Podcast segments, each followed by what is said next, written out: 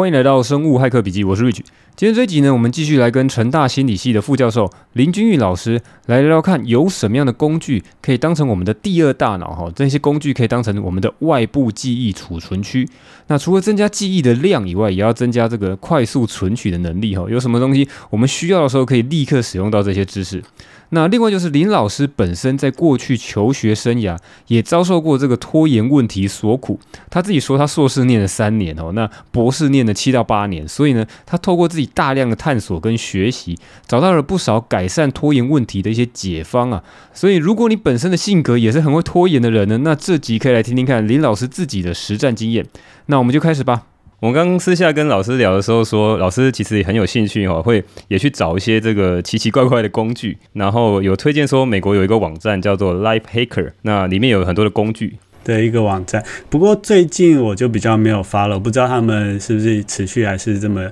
多更新。其实有好几个类似的。然后他们都是一些 一开始有点像 geek 的人，就是通常就是，呃，就对这种技术宅啊，然后这些工具都很有兴趣，然后研究怎么把它用来帮助我们自己生产力啊、工作效率啊。老师，那我们的访纲里面，老师有已经先跟我讲了，有一些东西是科技设备的辅助记忆，用一些手机、平板、电脑，然后老师有特别推荐了很多的这个软体，老师可以稍微讲一下吗？嗯，好，这些比较是我个人觉得有帮助。那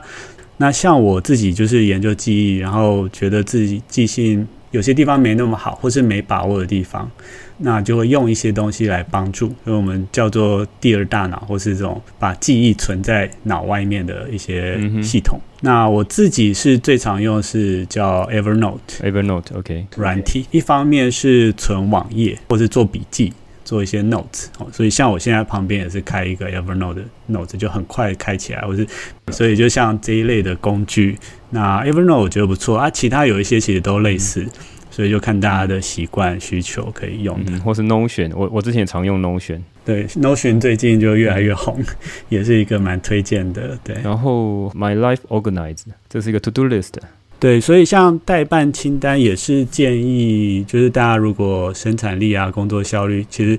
啊，我自己是喜欢 My Life Organize 这个.这个算是比较冷。它是怎么样的特色呢？这个我没有用过，好像蛮有趣。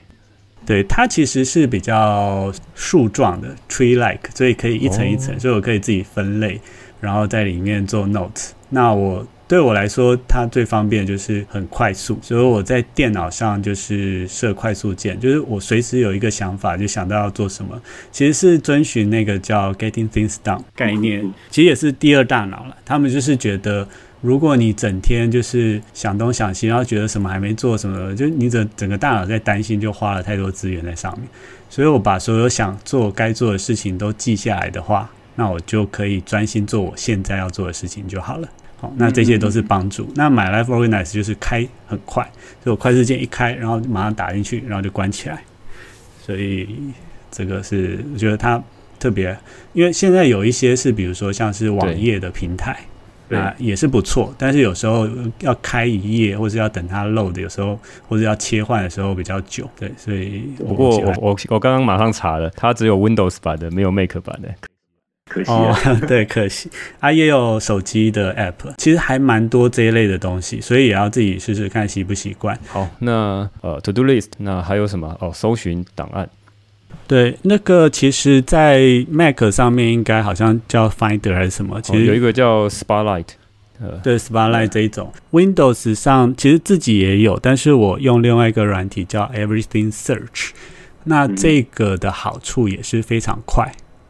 然后他只能找档名，如果我知道档名或一些关键字，就我一边打，它就马上冒出来。这个就回到记忆，在生活里面最大的问题，常常就是找不到东西，在找的时候花很多时间。然后电脑上特别就是档案嘛，这个档案传统可能是觉得，比如说啊，我就应该要归档、整理、分类。但是其实我自己就知道我的问题就是没有时间，或者常常就是比如说下载的东西，或者是桌面，就对对对对对，然后越来越多。我的解决方法，我现在其实蛮多人推荐的方法，就是最好的时间管理系统，就是越不麻烦的，可能才是最有用的。那我的方法就是，比如说我要下载的东西、要存的东西，我在档名就是有意识的给它很清楚的关键字，嗯、所以我以后要找的东西，我就直接开 Everything Search，然后马上打关键字，它就会自己冒出来。Mac 有内建 Spotlight，非常强大，很好用。好，那这是一个工具的部分，有需要的人就呃可以试试看。好，那下面这个讲到效率，你这边有讲到一个呃，Auto Hockey，这是做这个的话是有一些软体，呃，类似叫按键精灵或设快捷键、热键，呃，比如说自串的，他们叫 Expand。就是比如说，像我常常网络上报名啊，什么要填的东西，比如说我的名字、我家的地址、电话什么东西，我就可以设一个热键，以后都可以很快的输入东西。它是在输入法里面直接按那个热键，就直接帮你把地址就直接自动填入，是不是？呃，应该说 AutoHotkey 比较像一个城市语言啊，比较简化的城市语言。然后它其中的一个功能就是特别可以很快的取代字串。所以我可以自定自串，或是用热键来启动我要打什么字。啊，它还有其他更多的类似，把我常需要做的事情，在电脑上要做的事情，把它自动化、流程化。这一个会有一点点难度啊，但是是我自己是用比较久。就是如果对电脑熟，然后不怕一点点写程式的话，我自己是几乎每天都用的软体。哦，真的，那代表它真的很好用，而且你长时间已经，它是呃有一个有一个网站，我刚刚马上查了，autohockey.com 是这个吗？比如说像我在 Google 文件上面想要改那个字的底色，把它。标黄色，或者把字变成红色，就有一些这种平常要按很多键，然后一层一层选单下去的这种事情。我都可以把它自动化，变成一个热键，用 AutoHotkey 写起来以后，就是一按就自动完成这样子。嗯哼，好酷哈！我记得好像有一个讲法，好像我不知道是在哪一个杂志上面看到，人类如果如果是徒步，如果你用跑步，你跑不赢任何的动物，但是只要你骑上脚踏车，你就可以赢过大部分的这些生物了。呃，人为什么能够生产率提高？然后每个人为什么有些人厉害，有些人不厉害？其实，在软体界有很多的讲法，有一个讲法就是说，有些人会自己创造工具，或是找到对的工具。好，工具让你产生强大的生产力。很多人也讲，其实就是越越想偷懒，所以就会越研究出这些省力的工具跟流程。那工具我们大概就讲到这边。如果老师有什么补充的话，事后我再放到我的 list 里面好了，呃，电子报里面。那我们来聊一下这个呃跟生产力相关的心理学，就讲到拖延好了。这拖延好像这一次我们应该大家蛮有兴趣的哈。我自己常常会拖延，像比如说我现在节目录到后面哈，如果发现。我这个下载量哈，大家这个听众的数目开始有点停滞了哈，我就会觉得说，嗯，这个动力有点差。那动力、动机跟拖延好像有些关系，对不对？那老师你怎么去看？我们怎么样去增加我们的生产力，去减少拖延？老老师来聊一下这个好了。呃，因为刚好讲到动力、动机，呃，有一些不同的理论，然后我现在自己喜欢跟我们实验室的研究。在走的一个方向，就是呃，有一位学者叫 Steele，然后他写一个书叫《不拖延的人生》，呃，跟做了应该是现在这领域的一个大师啊，他有很有名的就是有一个不拖延公式。对他来说，他觉得拖延其实就是动机的相反，意思就是我动机够，其实我就会去做事了。动机不够，所以我就迟迟不去做，所以也就是拖延。所以问题就是，那我怎么样提升动机？呃，比如说一个就是价值感，就是你要做的这件事情对你来说多重要、多有价值，叫英文叫 value。其实就有点像您刚刚的例子，比如说做 podcast，如果你觉得这是你的终身志业，然后你很希望 achieve 某一个目标，你可能是比如说 YouTube 他想要拿到什么。金奖牌、银奖奖牌还是什么的哦，YouTube 有有，他有那个呃走中奖什么奖？对对对，就如果就是那个目标啊，或者那个目标对我多重要，所以那个越强越清楚，其实我们通常动机会越高。对，那这个其实是从那个叫经济学来，神经经济学有一个公式，其实是价值呢，value 其实是在乘上你的期望值，或是你觉得多可能成功。以您刚才的例子，其实就是虽然我很想要做好 podcast，但是如果我觉得我做出这一集以后可能没什么人看，那我的动力其实可能就不会那么高。但是如果我很有信心，我觉得做出来这一集会有很多人看，影响很大。那相乘之下，对我来讲意义或价值就越高，我就会越想去做，越有动力。Podcast 现在的问题在于说，它是这个听众停滞哈，有一有一群人还是蛮喜欢的，但这问题就是要在往上成长哈，就是哎，大家多多推荐一下哈。老师这集真的是干货满满哈，如果听得好的话，赶快推荐给不同的人来听呢。好，老师，你第一个讲到价值感，那神经经济学跟我们讲说。呃，有价值感应该是讲有些人生意义吧。就比如说好了，我们做很多事情其实是有需要一些回馈。那这个回馈有可能是金钱上的，比如说我做 podcast，我当然是希望，诶，这个听众够多，我可能可以去前面卖一些广告，或卖一些业配，然后可以有些赚钱。除了这个以外，哈，价值感是不是还有一些所谓的人生的意义，或是说你觉得这个是不是我做的东西对别人有帮助？那举例来讲，好了，就像是我前面讲的，可能某些集数有一些人听了觉得不错，然后他会来我的那个 Apple Podcast 上面做五星的留言，或是来我的这个脸书上面来私信我说，哎，我觉得你这个讲讲的很不错，对我有很大影响。那最近这几天也有啦，因为我有放个这个赞助连接，那赞助连接就是你可以直接 给钱。直接把钱给我，那有些人真的有很灵心的人，觉得说哇，听着觉得很不错，他就真的就抖内了哈，给了一些赞助哈，那这就马上很直接的给我一些刺激，给我一些正向的刺激。那老师你们讲的价值感是这个意思吗？嗯呃对，其实就是对我来讲的意义啊，所以它其实是混了很多东西在里面，所以呃可以是钱，可以是我心里多在意它。或我的人生目标是不是跟我人生想要的一致？那其实更细的讲，其实它也可以有正向跟负向的。正向的是刚刚讲那些好像都是好事，但负向的其实就是，比如说反过来，如果我没有做这件事情的话，可能会有多严重的后果？会后悔，会难过，或甚至有严重的事情发生。比如说，如果我不做 Podcast，然后我没有收入。那我就没吃没穿。其实最常见，其实就是像学生在学校了。如果这个作业我没交，或这个考试没准备好，就被当掉了。那这个后果越严重，我通常动力也会越强。OK，这是包含在价值感里面吗？这个算是正跟负向的价值感，可以用这个方式来讲。但是也包括刚刚讲那个期望值，其实是。呃，跟他乘起来了，就是有点像是，比如说在学校同学交一个报告，呃，我当然是想做很好，但是如果我觉得这老师每次打分数都很低，或是我觉得这一次心里就是有这个概念，就觉得我就算写太好，可能成绩也没差多少。有这些想法，把它乘起来以后，它的一个后果会怎么影响我的行为？诶，所以这个东西其实其实很复杂，它包括是内在的这个想法，就是我自己是不是觉得有价值；另外一个还是外在的评价哦，未来老师给我的分数，或是别人给我的赞赏，那这个东西好像全部都包在同一个类别里面，叫价值感吗？对，没错，他们试着用一个公式把一些重要的呃项目放进去啊，当然也还还可以再细分，所以就刚刚说后续的研究者想要更细的去看，所以有有不同的可以讨论的空间啦。但其实我觉得是可以当做一个大的思考方向，让大家想一想。其实我自己看这个的重点哈，是每一个项目你知道以后，那我们可以做什么事情去提升它，让我们更不拖延。是，诶，这公式是什么样的公式？大可以大概描述一下，还是？是简单的说，它本来的公式其实就是我们的动机等于上面就是价值感乘以期望值，价值感乘以期望值。对，然后除以下面就是延迟乘以冲动，我等下可以分别再细讲哈，但大概就是这些东西，然后我们就可以分别去想每一个东西都可能可以做一些事情去改善它。OK，所以我这现在我现在有四个东西，一个叫价值感，一个叫期望值，一个叫延迟，一个叫冲动，总共有四个。我自己现在是再加上一项，是这整个东西在减掉我们的情绪，应该是说我的白话讲叫做心魔。老师，你这个可以开一堂课了，我们一次要讲太多了，呵呵，好厉害，好啊，来来来来，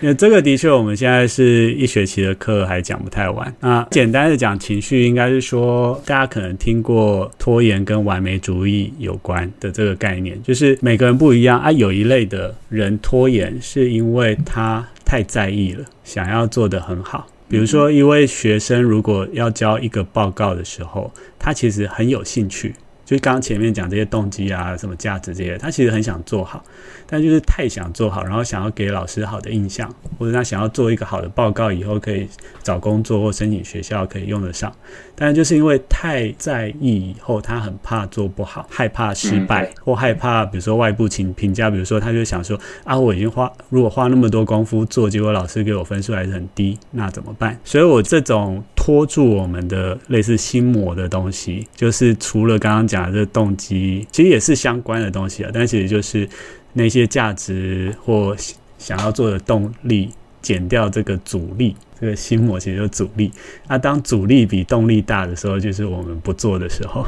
所以其实改善拖延，简单的讲，我其实是把比喻想象成在开车。我如果开一个老爷车，想要到某个地方去的路上，怎么样增强我的动力？哦，让它可以跑得更滑顺，然后引擎啊、加油啊这些，让它更有动力往前进，同时也减少那个阻力。比如说，就是后面有一条线在拖着我，我的心魔，或或是那个地面是很泥泞啊、沼泽啊什么什么，我怎么让我的环境、其他条件更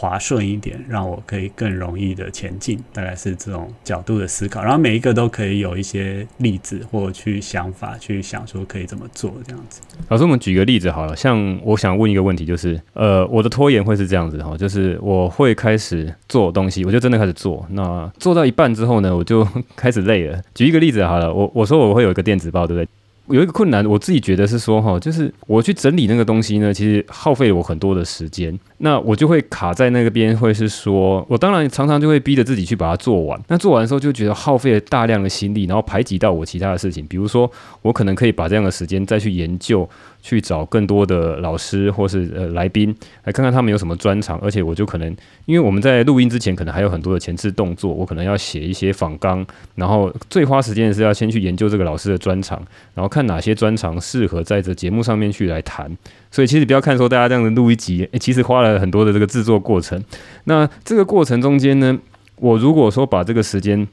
放在这个呃后置，其实这个就是个后置，就是我已经录完音之后呢，我要重复的去呃把一些重点再整理起来。我可能本来就有笔记，我本来想法是只是简单的笔记，后来我的那个电子报越写越越复杂，越完整，就有点像是诶，我想要做的太多，就会开始拖延。那这个东西就变成是刚刚老师讲，就是我可能要去降低它的复杂度，对不对？我降低它的复杂度，我就可能不需要做到那么完美，然后我就先把一定程度的，可能就是六十分、七十分就丢出去，我不用每次都做到九十分，这个就是可以让我更快的把呃事情完成，完成比完美更重要嘛。呃，没错，所以这个的确就是一个方向，其实就是看我现在自己在意什么，其实最后都是。要取舍，那、啊、只是就看我要取什么。我自己觉得时间管理上最大的大家的盲点，其实就是要先意识到我们想要的太多，想做的太多，时间没那么多。了解。那时间没那么多，我就只能做一部分。所以我要选哪些一定要做，哪些我要忍痛放弃，或是我要花更多的时间做哪个事情，然后少一点时间做别的事情。然后刚刚还没有特别讲的是延迟跟冲动，通常就是拖延，就是因为我们的大脑在那个目标 deadline 还很远的时候，就其实不会那么想动，所以这是天性。然后都是通常是越到后面才会越紧张，越有动力。所以就是每次都是要这种火烧屁股来救火的时候才开始很紧张。可是这个东西就变成呃怎么讲，精力分配不均匀哈，这个资源分配不均，这样反反而蛮辛苦的。对，所以就是目标越远的时候，就越还没有动力。像有一种建议，就是说我们可以自己把大目标拆小。那它为什么可能有用？其实就是每一个小目标，比如说就是我本来一集想要做一个礼拜，但是我把现在把一集的工作分成七个工作，那每一天有一个小目标要完成啊。但是这样的目标就会更明确、更近，就让我更有动力、更不拖。因为这个目标现在是一天。不是一个礼拜，比较小，比较容易达成，然后达成了也马上有回馈。老师，那我再追问一下，那有时候哈，我们把这个大目标已经拆小了，那比如说我这个番茄钟就是二十五分钟做，那但是有可能我还是没做完。比如说我今天想要做完七件事情，可能我只做了前面四件，然后我常常会因为做了之后开始累了，这个大脑开始累了，然后我就想说啊，休息一下，结果一休息一下呢，就休息太久，滑脸书滑一滑 就花太久，或是跑去做别的事情，煮个饭吃个东西，诶，那看本书或是干嘛的，休息太久，然后今天呢可能就已经时间超过了，那我已经错过这个目标了，那我每次要把这个 to do list 再拿出来，我就开始有点气馁，说诶，有些东西就没做到，我怎么去管理这样的心情呢？呃，我觉得可以两个方向来讲。像我自己也是不断在改进优化，然后我自己最大的问题就是，像我说刚刚那个 My Life Organize 这个软体，我非常喜欢，因为任何 idea、任何想做的事情，我就把它丢进去。但是我的问题，我丢太多东西进去了，其实做不完，所以我其实最后都爆掉。而且，呃，刚刚没有跟大家讲这个软体的缺点，所以它其实是有一个容量的上限。到某个程度，其实是几十万笔之类的，但我其实早就超过，然后他就会一直提醒我，对对，他也是提醒我，其实我的野心太大了，我所有东西都丢进去，所以这个也是我最近也在练习取舍跟接纳，嗯哼，取舍跟接纳，了解。意思就是，我越来越认识自己之后，就知道就知道我自己的能力了。虽然我很想要做到五件、十件，然后我说想做的 to do 都列进去，但是每天每天这样不断的重演，然后我自己会做记录、时间日志啊，然后看我时间花在哪里，做了多少事情以后，我来检讨的话，我就发现其实我能力有限了。所以如果我一天就只能做三件事的话，那我可能最重要的就是要决定我哪三件一定要做，那就是要取舍。更清楚我一天可以做多少，然后我就有一个合理的期待，然后这个合理的期待连到刚刚讲，可能另外一个角度就是也接纳，因为我我自己现在做的这些研究啊跟反思啊，其实我是把自己当做一个平常人，各种的大大小小的问题跟困难限制之下，可以做什么来让我。活得更快开心啊，然后烦恼少一点啊，等等。这个，因为我这样讲，是因为很多学者、教授他们其实都不是常人。因为像之前您访问一些来宾，我觉得他们就不太是常人。老师，你有听是不是？对啊，对啊，其实就是当然也是不错，然后他们的一些方式也值得参考。Uh huh. 有时候有的人就是大脑不一样，或者他先天就意志力很强，然后没有这些拖延困扰的人，他可能也没办法理解这一些。所以其实我是更喜欢那种看那种，比如说本来一直有拖延困扰的人，然后后来学了一些方式，结果改善了这个问题。后天练功练出来的。对对对，然后所以可以练什么功，这是我兴趣的。我稍微问一下，刚刚你那个追问一下，你刚刚有说你会做这个时间的日志，那对我来讲，诶，有点辛苦哈，就是 我还要花点时间去整理我每天的这个时间日志，有时候还要回想，有时候都忘记说我到底，我就突然觉得时间就不见了啊，啊，到底哪大概能够感觉说啊，可能下午两点三点哦，特别累啊，那个时候就开始耍废，然后呢，诶，回头一看就已经四五点了，那就花花掉了一两个小时之类的。那这个这个时间日志有什么方法可以让我们更方便的、更快速的能够？因为我知道时间日志做出来之后，它是一个反馈，就可以让我知道说我到底我每天合理的期待是什么嘛，对不对？长时间来看，我就可以做个平均，哦，所以我才可以知道怎么样取舍，怎么样去接纳。时间日志老师有什么想法吗？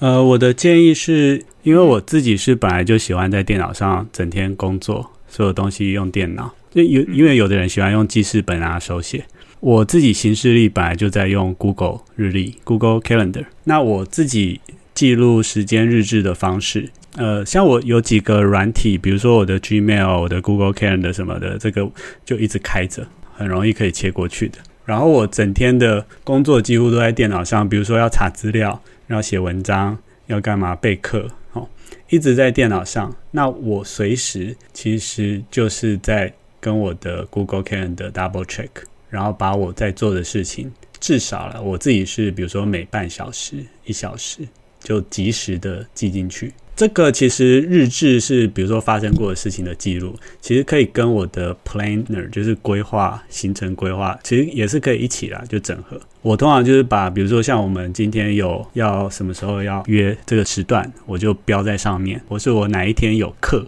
这种固定的或一定要去的，我就先把它标上去。中间会可能有一些空档，或是有一点弹性的，那可能可以先空着。哦，所以其实这是有一些研究让他们推荐。其实两大类方式，一个就是把所有事情都排在行事历上啊，另外一个就是有空档的这种怎么运用。诶，老师对不起，我打岔一下，你刚刚说有研究的是指什么意思？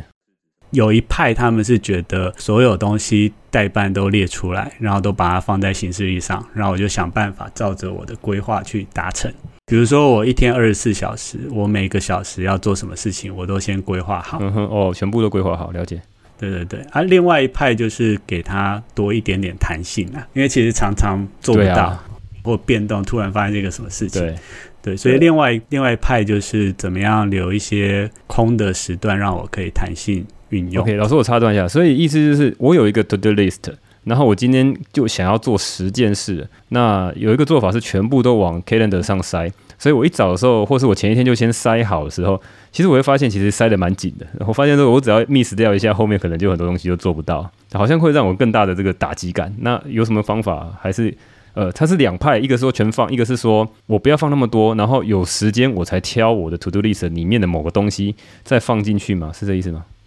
对，那其实这里面就是两个东西啊，一个主要是跟代办清单，就是哪些事情要做。甚至配上它的优先急迫重要性啊，或排序这种的系统。那、嗯、另外一个是行事力系统，两个如果可以整合是最好。按、啊、每个人看用的工具了哈。原则上，我越来越清楚我每天可以做多少事情，有多少空的时间之后，规划出比较合理的。呃，其实像那个 Acer 电脑玩物，它有提一个我觉得蛮好给大家参考，就是一三五的规划方式。就是每天我定出今天我最重要一定要做的一件事，一个任务，然后三件希望可以做有时间做最好的事情，然后五件就是真的还有时间再去做，啊没做可能也没关系的事情。然后每天最重要的我就是要想办法那个大青蛙那个第一件事情，我一定要想办法，能的话蛮多人推荐就一早起来就最先先做那个。事情先把它做掉，那你一天其实最关键的事情就解决了。类似的感觉就是确保、保障、保护我今天至少把关键的、最重要的事情做完。那我自己通常会像这种事情也把它 block 起来，就是在我的行事历上，呃，甚至要把它要高估需要的时间，高估。比如说我今天要写一篇文章，要交稿了。然后我心里想，我可能两个小时就可以写完了。然后这是今天一定要做的事情，可能今天 deadline 或什么。那我两个小时，其实我过去的经验可能会发现，有时候会不准或者其他状况。所以，比如说我就把它规划三小时，甚至四小时，甚至五小时。其实严志勇老师，其实你也可以问他这个，因为刚好顺道一提，严志勇老师，我以前跟他是同学了。哦，真的，我认识的超级有工作效率的人，但他比较像是天生型的。但是他就是他给的这个建议，我觉得蛮好的，就是他反而会对越重要的事情越多给他一些时间，避免发生问题，然后确保他可以好好的做完。嗯、所以像刚刚说的两个小时的写文章，我可能就多给他几个小时，然后确保我那一天呃有一个保护好的时间，甚至像是黄金时段啊什么什么，就特别做这个事情。然后其他的像刚刚的三件小事、五件最小的事情的，可能是有一点弹性的哦。比如说我就是想要上网查某一个东西的资料或什么什么，然后这个可能不急，或者要买一个东西哦，像这种可能就是中间有空档或者什么时间可以做的，那这个可能可以在就是不一定要把它放在行事历上，但是放在代办清单。然后，当我一天里面有时间的时候，我就看一下我那个一三五有这个东西，然后我现在有时间，那我就可以再去做它。它是一个 hybrid 的系统，我只把最重要放在我的 calendar 上面，然后其他的次要的我就看时间填入。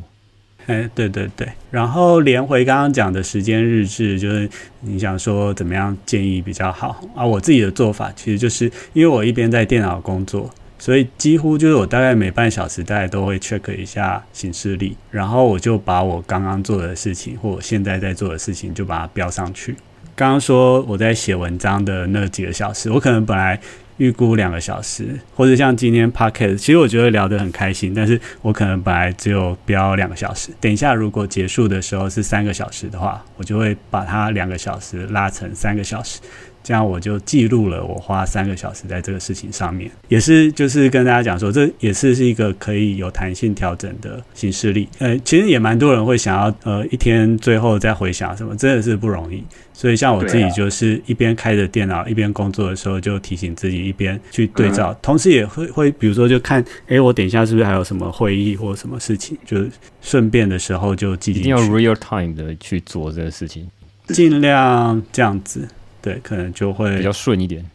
最后就可以回去看我每天花。然后其实我自己上课带学生做这个哈，有不少学生的拖延问题，就光只是做时间日志就解决。哦，老师你会带着学生做这件事哦？OK，哇，老师你真的是实战型的。对，因为我们那个课一大个目的就是希望也可以帮助到同学，就我刚刚讲的这个拖延刚好很有趣，这个意志力或这些东西，其跟什么养成运动习惯什么这都一样。其实问题就在、嗯、啊，我们都知道很好，或知道不该，或知道应该怎么样好，嗯、但是就做不到。做不到。对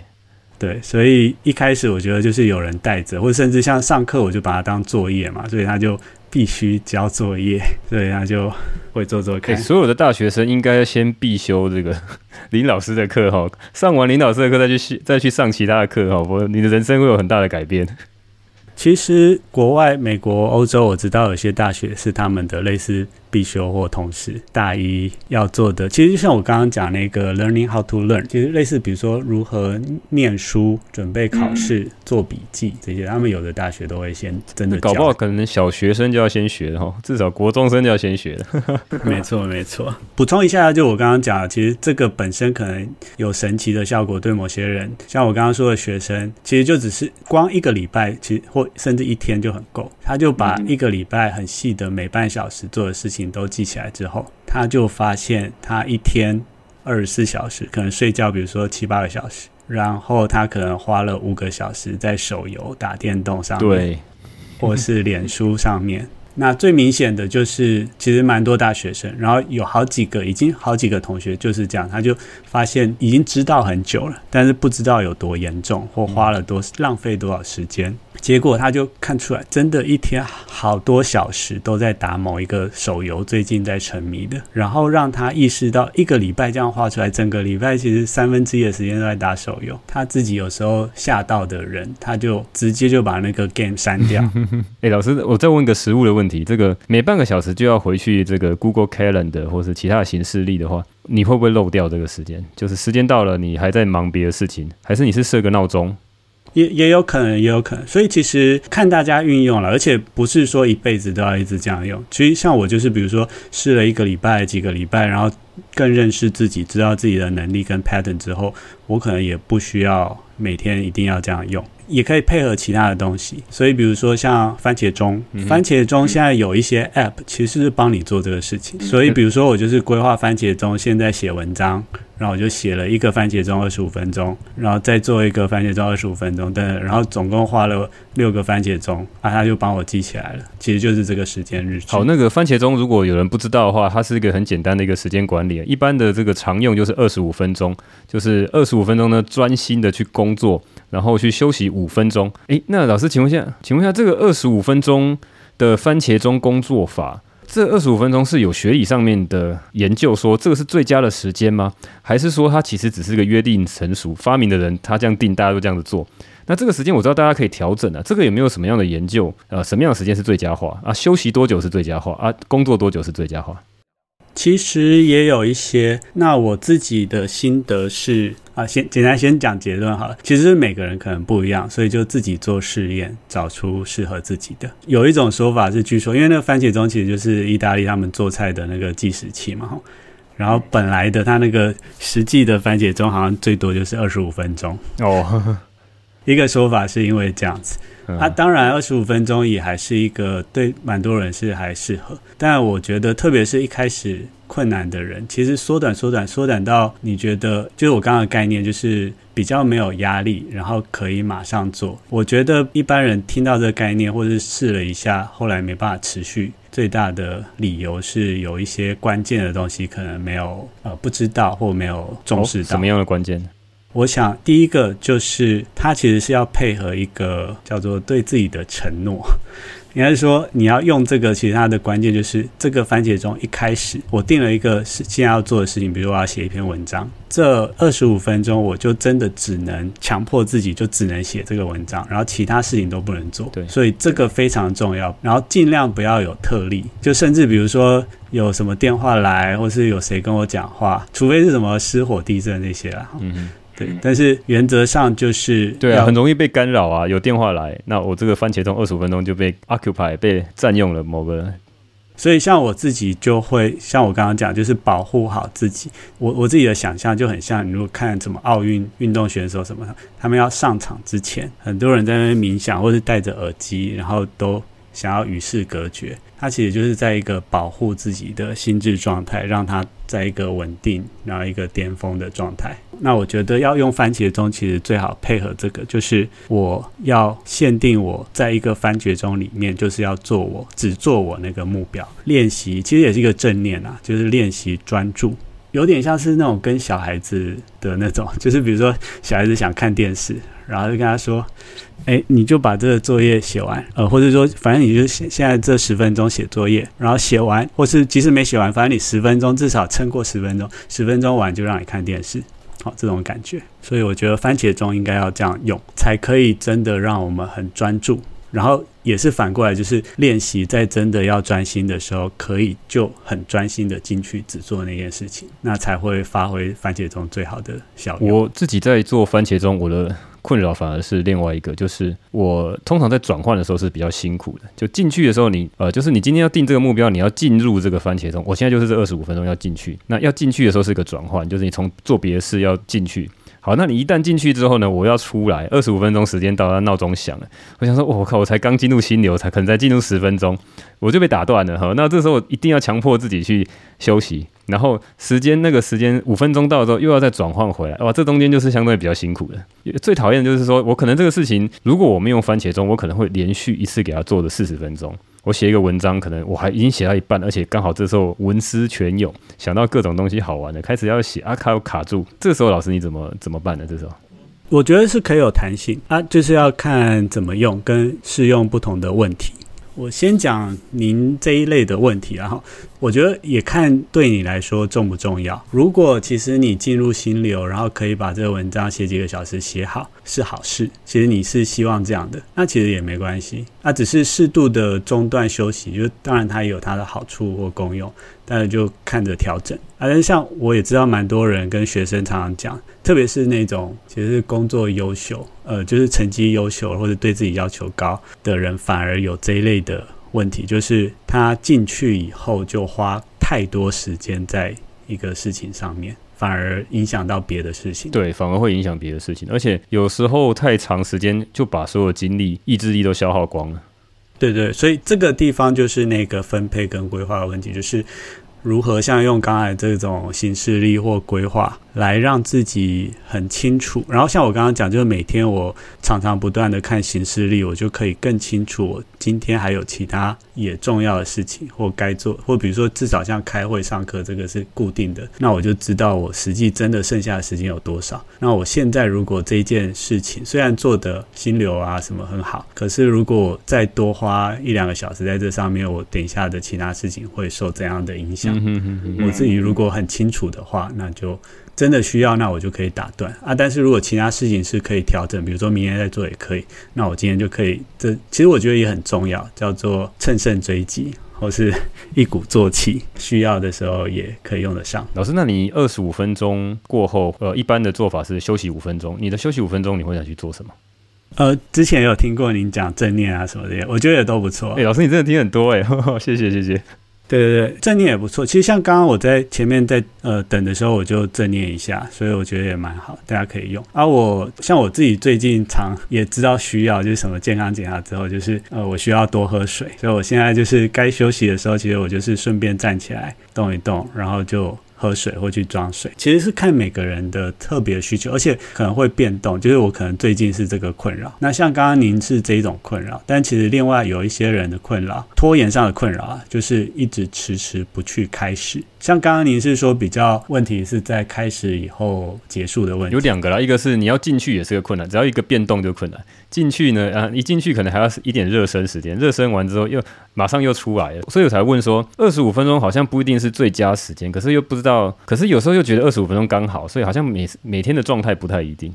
对，所以像我自己是开始比较尝试问题，所以我用番茄钟，我现在其实就没有一定要用，所以我现在用的比较有点像是叫做五秒法则。那这也是有人提出来，网络上应该可以找得到。那我觉得概念其实都有点像，然后有关的。我觉得我用它来帮助我很快的、立即的、有意识的进入状况。嗯哼，五秒法则是什么意思？五秒法则的。比如说，我们现在等一下聊完了，然后今天晚上我知道我有一篇文章要写，嗯、可是我已经聊得很开心，然后有点累了，这时候就蛮可能，然后就开始在想说，我今天忙了一天，我应该可以来划一下手机，或看一下影片。我常常会这样，糟糕了。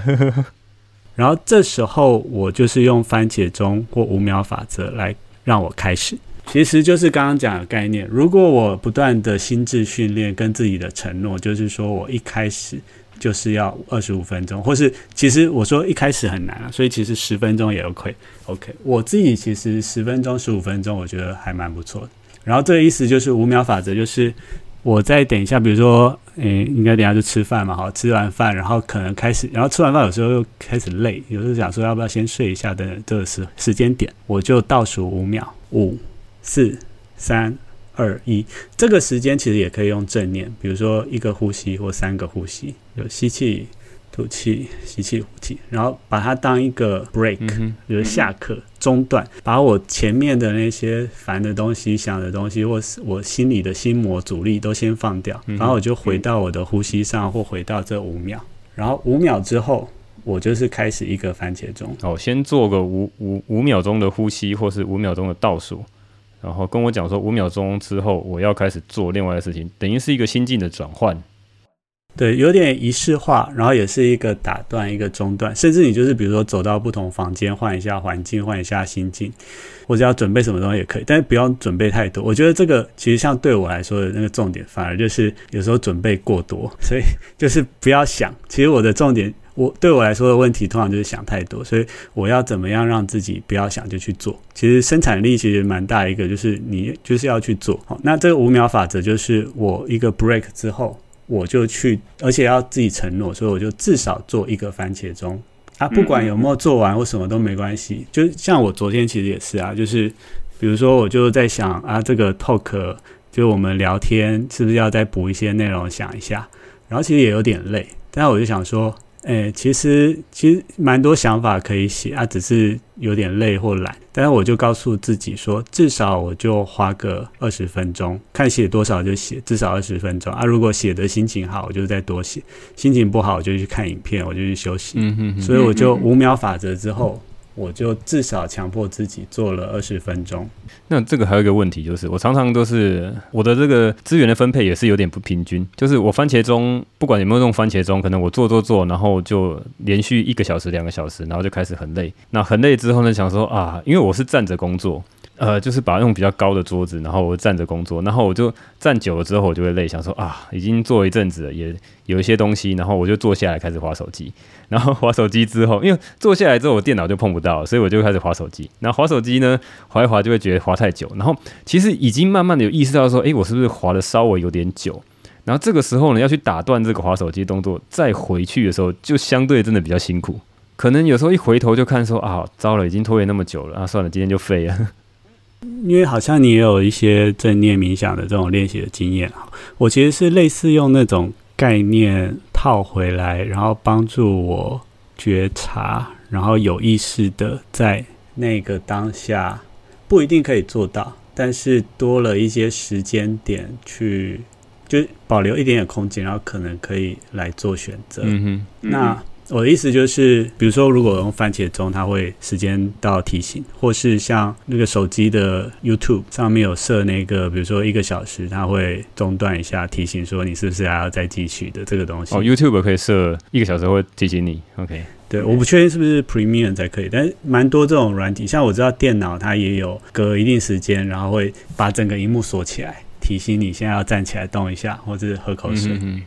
的这种东西，其实就是下课时间哈，配合刚刚说的觉察跟有意识的去想一下，至少比如说五秒钟哈，就是。在那个时间点追剧，然后看通宵，嗯、哼那这种时候，或是打手游啊，通宵的这种事情，哦，如果每半个小时或是至少比如说一个小时有一个 break，然后在那个 break 就提醒我，或是像刚刚讲时间日志的这种形式哦，就是停一下提醒自己说，哦，已经三个小时了，这样会不会有问题或太多？哦，明天或者什么行程，或是等一下是不是有什么事情？那个时候想一下，如果常常练习练久了，其实会不。不一定那么费力，不是要完全靠意志力什么，它其实有点像是不倒翁。我自己的感觉是有一点点是平衡的感觉。其实有时候那常常那个抉择点，其实是我一推可能会往这边倒，然后我另外一推可能往另外一边倒。然后在那个时间点，我如果一点点的力气决定停下来，那我就不看了。然后我站起来什么时候？其实有时候。其实就好了啊！如果其实我就又失败了，其实也没关系。其实我刚刚讲的另外一个点，我的心得，正念的心得，其实就是也不用对自己那么强求，放过自己。对，然后有些时候其实就比如说一个晚上，然后真的不是太重要的时候，呃，那就给他看通宵，那就算了啊。但是如果多了那五秒，比如说提醒一下自己，其实明天的那个事情很重要，那可能会有什么后果，那我可能就更可能有机会决定一下啊，那我还是停好了。好，那最后我来做一些简单的总结。那这一集呢，我们谈到几个非常实用的软体工具哈。第一个就是笔记软体，我最早也会使用 Evernote 哈，老师有在推荐这个 Evernote 嘛哈。这个是蛮古老的一个云端笔记了哈。那现在还有一大堆坊间的课程在说，哎，教教你怎么样来精通 Evernote。但是如果你使用多年之后，你会发现 Evernote 越用越慢哈，也很难在不同的笔记之间做一些连接。所以呢，我目前的主力已经改成用 Notion 哈，这个笔记软体叫 Notion N O T I O N 哈。那也大量尝试。之前有一个来宾叫沙井贤，他推荐的另外一个软体叫做 Obsidian 哈。这个软体标榜是真正的第二大脑。如果你不熟悉的话，你可以回去听沙井贤的那一集哈。那这个软体呢，很容易在不同的笔记之间做成连结，把它形成类似大脑的知识网络哈。所以我现在是 Notion 跟 Obsidian 呢在互相交互使用。那 Obsidian 哈，如果你懒得去查哈，Obsidian 它的拼法是 O B S I D I A N 哈，O B S I D I A N。好，那老师也推荐我们要去寻找自己适合的 To Do List 哈，这个代办清单。那我后来发现 Google Calendar 哈，Google 行事历上面其实有内建一个很阳春款的 To Do List，很容易跟 Google Calendar 来做结合哈。那行事历跟这个代办清单结合，我觉得很好。那再加上林老师他推荐的做法，就是我会把这个笔记型电脑外接一个荧幕，然后那个外接荧幕呢，上面就长时间放着这个 Google 行事历在开着，就放在那边，随时会去 check。上行事历上面的工作跟代办清单，那再搭配上这个番茄时钟工作法哈，二十五分钟加上五分钟的休息哈，那现在我就不是五分钟的休息，我直接把五分钟的休息替换成十分钟另外一个工作，当成一个工作的转换。我主要工作还是以二十五分钟为一个番茄时钟的一个时段。那因为我是站着工作嘛，所以我工作了二十五分钟，站着累了之后呢，我会坐下来十分钟。那坐下来这个时间，我就开始读书或去读纸本的论文哈，我就不用电脑。那当时间到之后，十分钟的时间到之后，我又再站起来继续用电脑继续使用工作。那老师也推荐了其他的这个有用的软体工具哦，像所谓的 AutoHotkey 哦。那因为这个软体在 Mac 上面没有一模一样哈，我应该会去找类似的东西。它是一个类似快捷键精灵哈，有点像是你可以写程式，然后快速的去用了某一些东西哈，一键就可以达到同样的效果。比如说你常常用的那些字串啊哈，你常用的这个家里的地址啊，或是名字啊哈，各种的这个基本资料，你可以用一键去取代掉这样常常需要重复按的这些事情哈。我觉得应该是非常方便，只是呃我还没找到在 Mac 电脑上面可以跟它类似的一些软体啊。如果有人知道的话，麻烦你到那个五星留言跟我讲一下哈。那再来就是老师推荐一个叫做 Every Everything Search。哈，Everything Search 这个东西是有点像 Global Search，就是你可以在整台电脑上面去搜寻所有的档案。那它这个东西应该在呃 Windows 上面用的，所以它只能够去搜寻你这个档案的档名。那我在想，这这个东西应该是牵扯到它这个档案系统的关系。如果你今天是用 Mac 哈，用这个苹果的 Mac 的电脑的话，你会发现它里面有个内建，一个叫 Spotlight 哈，Spotlight 就是那个舞台上面那个聚光灯的意思哈，Spotlight，反正它是一个很很厉害的软体，它已经开发了好多年了，很早期这个 Mac 电脑 Mac OS 里面就有这样的软体。那它是一个超级强大的，我想象起来它应该比 Windows 其他的软体都更加的强大，因为它这东西不是直接在应用程式层上面呃做的一个应用程式，它其实是已经嵌入到底层的这个所谓档案系统哈，到这个作业系统等级的。你会发现说，苹果在做事的时候，它做的非常深哦，它到什么程度？如果你从外观来看的话，Spotlight 这个软体呢，它可以去做到快速去搜寻你电脑上面所有的档案里面的内容，不是只有档名哦。就比如说我常常在看那些学术论文哈，我会常常去搜寻里面的这些关键字。其实我档名其实并没有去改的话，它里面的一些摘要或者内文里面有些关键字，我如果还记得的话，我直接搜寻那关键字，它可以做全文的检索，它等于是你 local 版的，你电脑版的这个 Google Search 哈，你整台电脑就能够完全的去做 search。这讲起来应该会比刚刚老师提到所谓的 Everything Search 这东西更加的强大哈。但是如果你用 Windows 版的话，你当然可以参考老是那个做法。那如果你今天想要个超级强大的这个搜寻的引擎的话，你在电脑上面的搜寻引擎的话，我是真的很推荐你去换一台 Mac 的电脑。好，那今天老师也讲到拖延的解决方法嘛，哈，包括一些很细节而且很因人而异的方法。老师他建议的一本书叫做《不拖延的人生》啊，但是因为这本书的中文版呢，已经是十几年前的老书了，我已经找不到，它已经绝版了。那我用它的英文书名哈，《Procrastination Equation》哈，看到博客来上面有一本简体的书啊，叫做《战拖行动》哈，战斗的战，拖延的拖，战拖行动哈，应该是中国大陆那边翻译的一个简体书啊。那如果你不想买书或或者找不到书的话哈，其实你也可以去看很多人有些读。读书笔记了，哈，书中有提到一个叫做拖延公式嘛，拖延公式就等于行动的动机会等于期望值乘上价值感，然后再除以冲动成语可推迟时间，哈，哦，讲讲起来真的很复杂了哈。那再加上老师他自己加入自己的观点是，这整个公式后面再去减掉一个呃一个情绪哈，什么情绪？就完美主义的拖延情绪哈。那这五个变数，如果我都要再总结全部讲一遍的话，根本就再再录一集。所以大家有兴趣的话，去 Google 一下，看看别人读书笔记啦哈，就是所谓的呃拖延公式哈，应该可以找得到。那老师有介绍他自己对抗拖延的一些技巧哈，包括把一些庞大的事情切小，那你就可以比较不会耍废哈。你真的很想耍废的时候，你就跟自己讲说，我只要二十分钟的工作，然后数到五我就开始做这二十分钟，有没有做完都没关系，反正我只要做这二十分钟，就是相对比较轻松哈。那还有最重要的是，你必须要去做一些时间日记，其实只要很短时间哈。比如说，你只要记录一周的时间日记，就可以很清楚的去量化自己浪费掉哪些时间在哪里，好，可以很清楚做一些分析，进而可以去做很厉害的优化哈。老师自己讲到的例子说，他的学生有很多人光是能够做笔记一周，就可以快速的去戒掉他的手游的问题哈。